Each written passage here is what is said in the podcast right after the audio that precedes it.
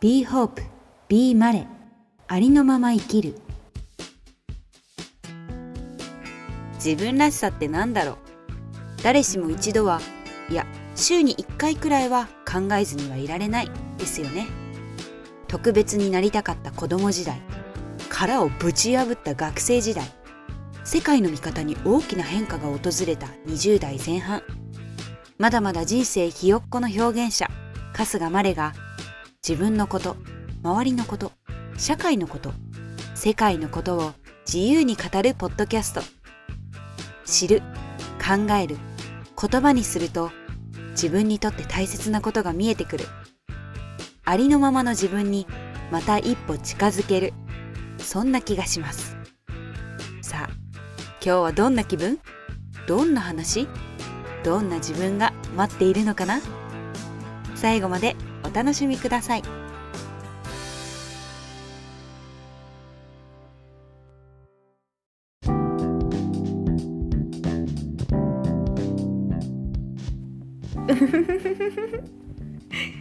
イントロ新しくしてみました。どうですか？これはちょっともう素直にみんなの反応を聞きたい。なんかちょっと今まではどっちかっていうと、ヒーリング系じゃないですけど地球に優しいエンターテイナーっていう自分で考えた唯一無二的な肩書きを最初に名乗りみたいな結構しっかりした感じのイントロにしてたんですけどあのそこからのまあ自分のねこの一人語りのギャップっていうのも面白いなと思いつつも、ま、あまりにもテイスト違いすぎないかなって思ってさすがに1年ぐらい1年以上多分使ってたのでちょっと今日はふと思い立って新しいイントロを書いてみてで音楽とかも選んでちょっと録音してみたんだけどどう？結構なんかカジュアルな感じにちょっとなったかなと思います。というわけでまだまだつながりテーマでは話していきますけれどもシーズン4です。はいえっとつながりをもうまんま感じる、えー、エピソードが出来事があったので今日はその話をしたいなと思っていますが春がやってきたね。暖かい、まあ、今日はちょっと寒くて暖房今入れてるけど昨日とか一昨日は本当に暖かくてこう外出ないともったいないよみたいなみんなの足取りが心ばかしこう軽くホップしてるように見えるのは私だけって思いながら多分自分もホップしてたんですけれども。はい。暖かく過ごしています。ここ数日はちょっと物もらいができちゃって私結構癖で右目によくできるんだけど。ああら。授業が終わった。チャイムが鳴ってる。帰ろっかな。今日も部活ないし。部活入ってたことないんだよな。あそれは嘘になる。中学の時家庭科部に一瞬入った。けどすぐ辞めた。高校の時コーラス部に一瞬入った。けどすぐ辞めた。つまり実質入っていないようなものだはいチャイムが鳴ってる間に一人語りさせていただきました。えっと何の話してたんだっけ？そう。物もらいが癖でたまにできるんですよ。4ヶ月に1回ぐらい。で物もらいできるとコンタクトはあのつけられないからメガネになるんだけどメガネって本当に疲れるのね。慣れてないから。で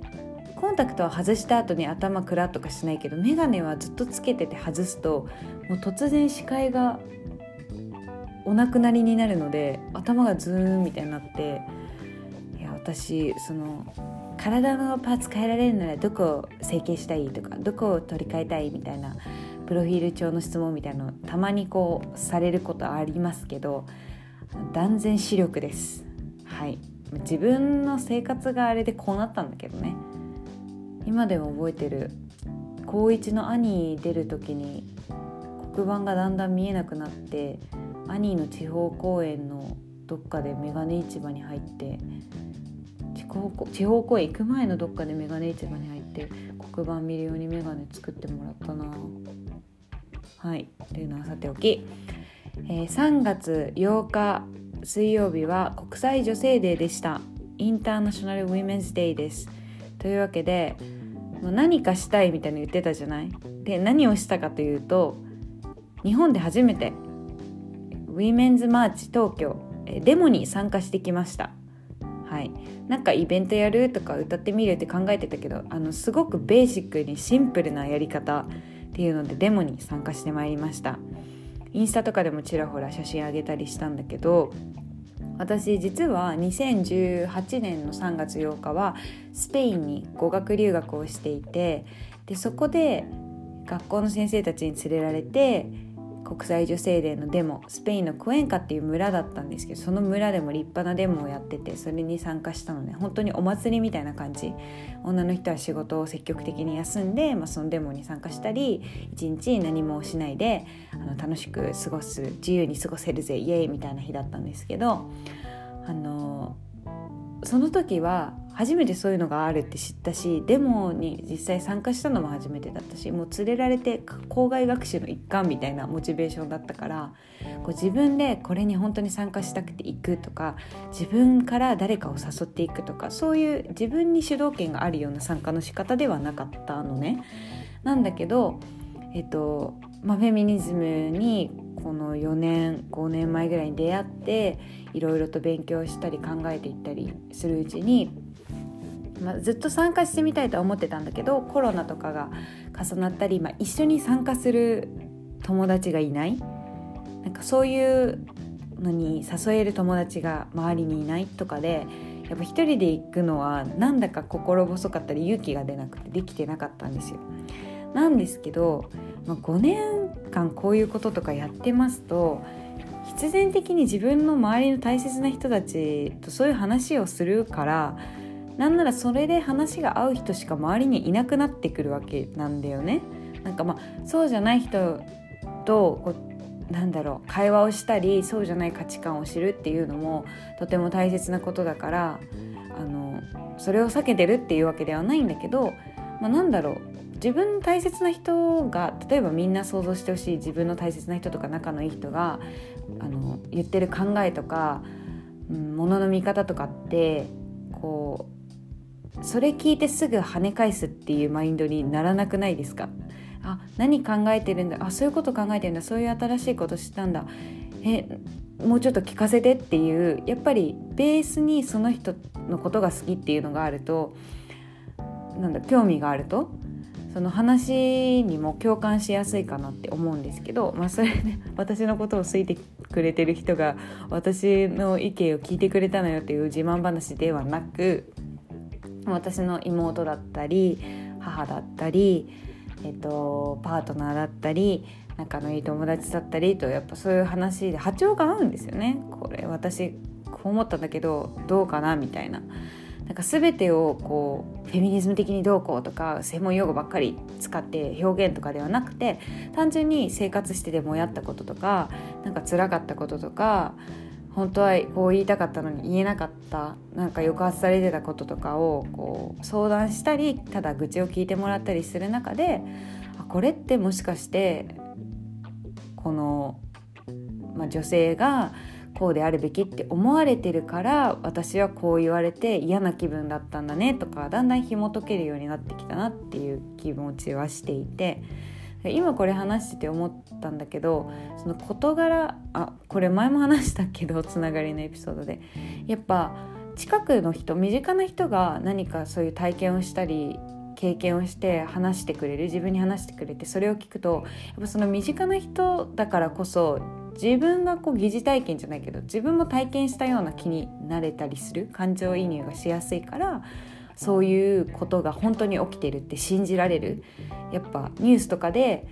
やっている問題だったりとか、まあ、事件みたいのを見てもやっぱそれが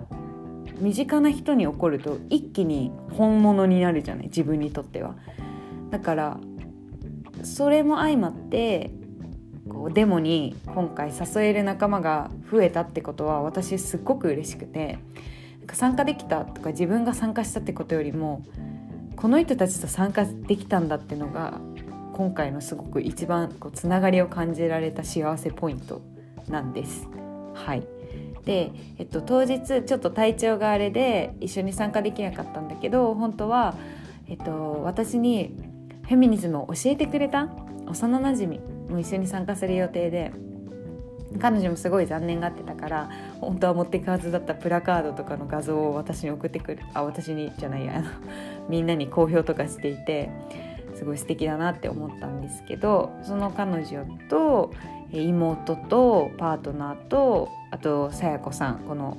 私のポッドキャストにも幾度となくあの出演してくれてる松岡さや子さん。実質デモに行ったのは4人で行ったんですけどやっぱりなんかみんなで緊張していく前 私結構あのプラカードとかやりたかったからずっと。どの言葉にしようどの言葉にしようってやりたかったくせにギリギリまで思いつかなくて。なんか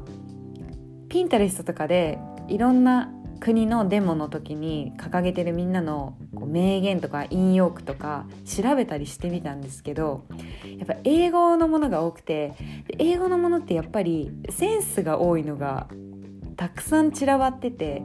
こう何かの歌詞にかけたりとか、えーと、例えばさあのマドンナだっけ「Girls Just Wanna Have Fun」って。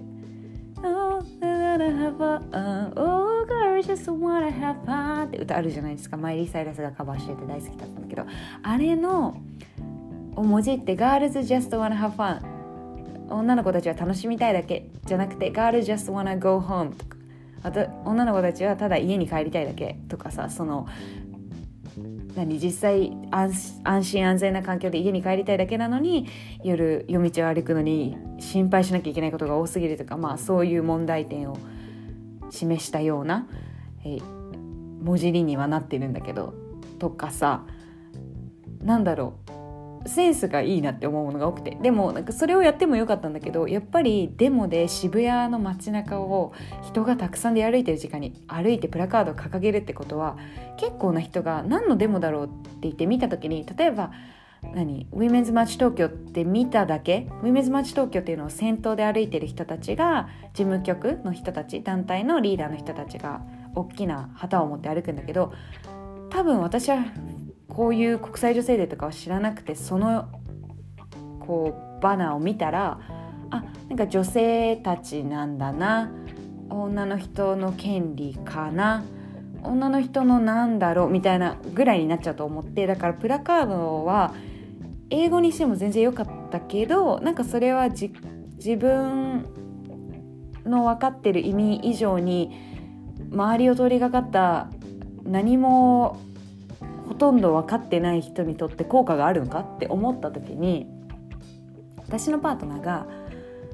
なんか寝転びながら「あ決めた」みたいな「ラーメンつけ麺僕フェミニストにしようかな」みたいな言ってで最初ふざけてんのかって思ったんですけどめちゃめちゃセンスよくない？これどう思う？あの実際彼はひよったのかわからないけどまあねあの初めて一緒にデモに参加するってことでプラカードを持つよりも彼はあの花を掲げて歩くという選択をしましたけれどもだからそのプラカードはねあの今回はつけなかったのまあ来年あったら素敵かなと思うんですけどこのラーメンつけ麺ってきたら僕イケメンっていうのはもう日本の国民の皆様の大体の人が渋谷歩いてる人ならきっと大体の人が想像する次の単語じゃない。そこを僕フェミニストにしたっていうところあの結構すごいなって思って普通に。その私的には「僕」っていうこの一人称が入ってフェミニスト「僕フェミニスト」っていうのもなかなか聞けないから大事だしイケメンであるべきところにフェミニストがあるっていうのも大事だと思うの。そのイケてるメンズはフェミニストであるべきだみたいな新しい方程式が作れるんじゃないかと思って結構押せたんですよ。でそれ聞いてあなるほど。日本の人たちが慣れ親しんでるような言葉で何か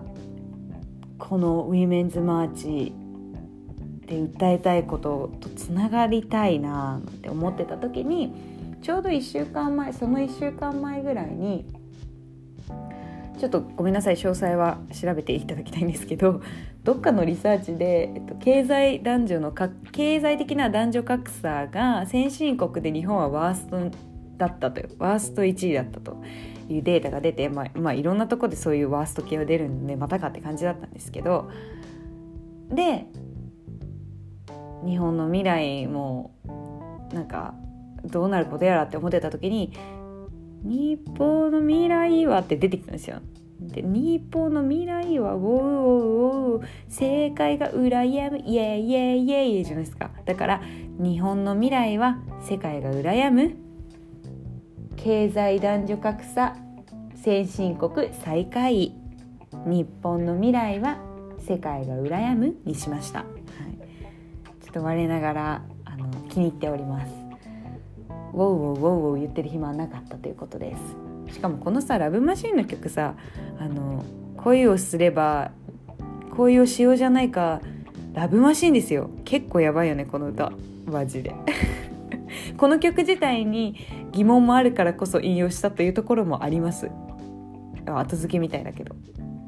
何やラブマシン。機械じゃねえんだよこっちは。はい。あと裏面もねあって裏面は英語にあった文章から日本語にちょっと変えてフェミニストは男嫌いではなく性差別が嫌いなんだっていうことを書きました。そしたら結構レインボーパレードプライドとかレインボーパレードとかトランスマーチとかいろんなデモとかマーチのを専門に写真を撮ってるフォトグラファーさんがそのそっちの面写真撮らせてくださいみたいな感じですごい撮ってくださってなんかやっぱりそのカメラマンさんもしっかりやっぱ誤解を招いているポイントだったり社会にもっと多く知られなきゃいけないポイントだったのかなと思ってそれも選べて満足はしています。まあそれが伝わらないと多くの人に伝わらないと本当の満足にはならないけどそれを提示できたこと自体には満足していて言われたこと私自身が言われたことはないけどなんかフェミニストなのに恋恋バナばっかしててさとか恋男の話ばっかしてて色恋沙汰みたいなのを話してたあのおじさんに前遭遇したことがあってえフェミニストだって恋愛するし結婚するし恋愛しない人もいるし結婚しない人もいますけどそのフェミニストの中にもダイバーシティありますけどやっぱ言葉でくくるっていうのは大きな力があるから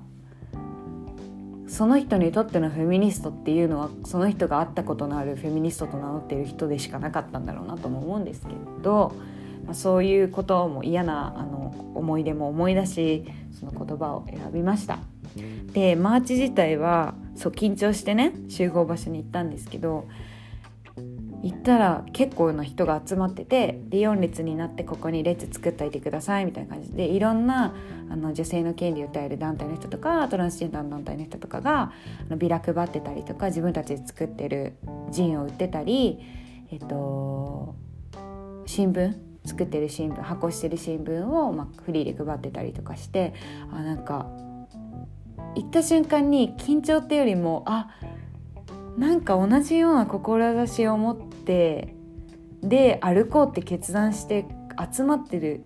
人がいる存在してるってことにすごいつながりを感じて別にその人たちと喋ったり名刺交換したりお友達になったりってわけじゃないんだけどそうじゃないつながりみたいなのをすごく感じた瞬間ではあってで、まあ、40分ぐらい渋谷を歩いたのかな。で思ってた以上にあのちゃんとすごいデモだったの。やっぱ警察の人が整備しながらいろいろ問題も起きたらあれだからあとあの車道を歩くから整備されながら渋谷とか表参道の普段は絶対歩けないような車道を堂々とみんなで声を出しながら歩く経験ができて。であのコール？どういう言葉を言うかみたいな紙が配られて、まあ、それを見ながら繰り返しコールをしたりして。でね歩きながら大きい声で叫べるなんて経験もな かなかできないからすごく開放感があってやっていくうちにちょっと発声もできて高まってきましたね。でみんなも最初はちょっと緊張してる感じなんだけどだんだん足並みが揃ってきて声も揃ってきてすごい盛り上がってきてで日も落ちてこう歩いてる人たちがやっぱりこう見てくる何やってんだろうあの人何騒いでんだろうっていうの見てくる自分が見てた側の時もあるから何してるんだろうすごいなんか怒ってるのかななんか大変そうだなちょっと怖いなって思いでデモを見てた時もあるから自分がそうじゃないデモをしている立場になった時にすごい見られてるっていうのを感じたんですよね。でやっぱり何すごい邪魔だみたいな目で見てくる人とかうるさいって思って見てくる人とかもいるけど応援してくれる人もいるしコールに対してすごいうなずいたり拍手してくれる人とかもいてなんかもうその40分自体が社会を表してるなっていうふうに思いました。なんかやってみてデモに参加するまではいや結局でも自分が行ったとて1人増えるだけだしとかなんかもっと効果的な伝える方法うんプロテストする方法があるんじゃないかって思ってたんだけどなんかそれはいろんな方法がある中でどれがいいとか決めることじゃないんだなと思ったしやっぱ参加することに意味がある。あのオリンピックじゃないですけどその人数稼ぎなんじゃなくてじゃあ同じ志共感できる仲間を誘って一緒に参加して一人でももちろん参加をしてそこにいる本当に存在するじゃあトランシエンダーの人ならトランシエンダーの人に実際会って存在するその人たちを見て一緒に歩くとかそういうことなんだなって。でその存在しているよってことを伝えられた？自分がそこにいることで。あとは SNS 上では感じられないつながり連帯感。とか結束っていうのを感じられた。SNS でももちろんシェアしたりとかいいねしたりとか DM 送り合ったりとかでこう高められるけれどもやっぱ物理的にそこに人が集まるっていうのはすごく力強いことだなって思いました。本当につながりがあった。そのコミュニティのつながりっていうのも感じたし自分自身が大切な人たちとデモに参加できるようになったというつながりも感じたし歩いていてその偶然デモに遭遇した人たちが何か引っかかって私たちがデモで抗議していた内容に自分とのつながりを見つけて何か変わっていくんじゃないかなっていう可能性とかも見たし本当に行けてよかったなって思ったし参加してみたら参加する前までのハードル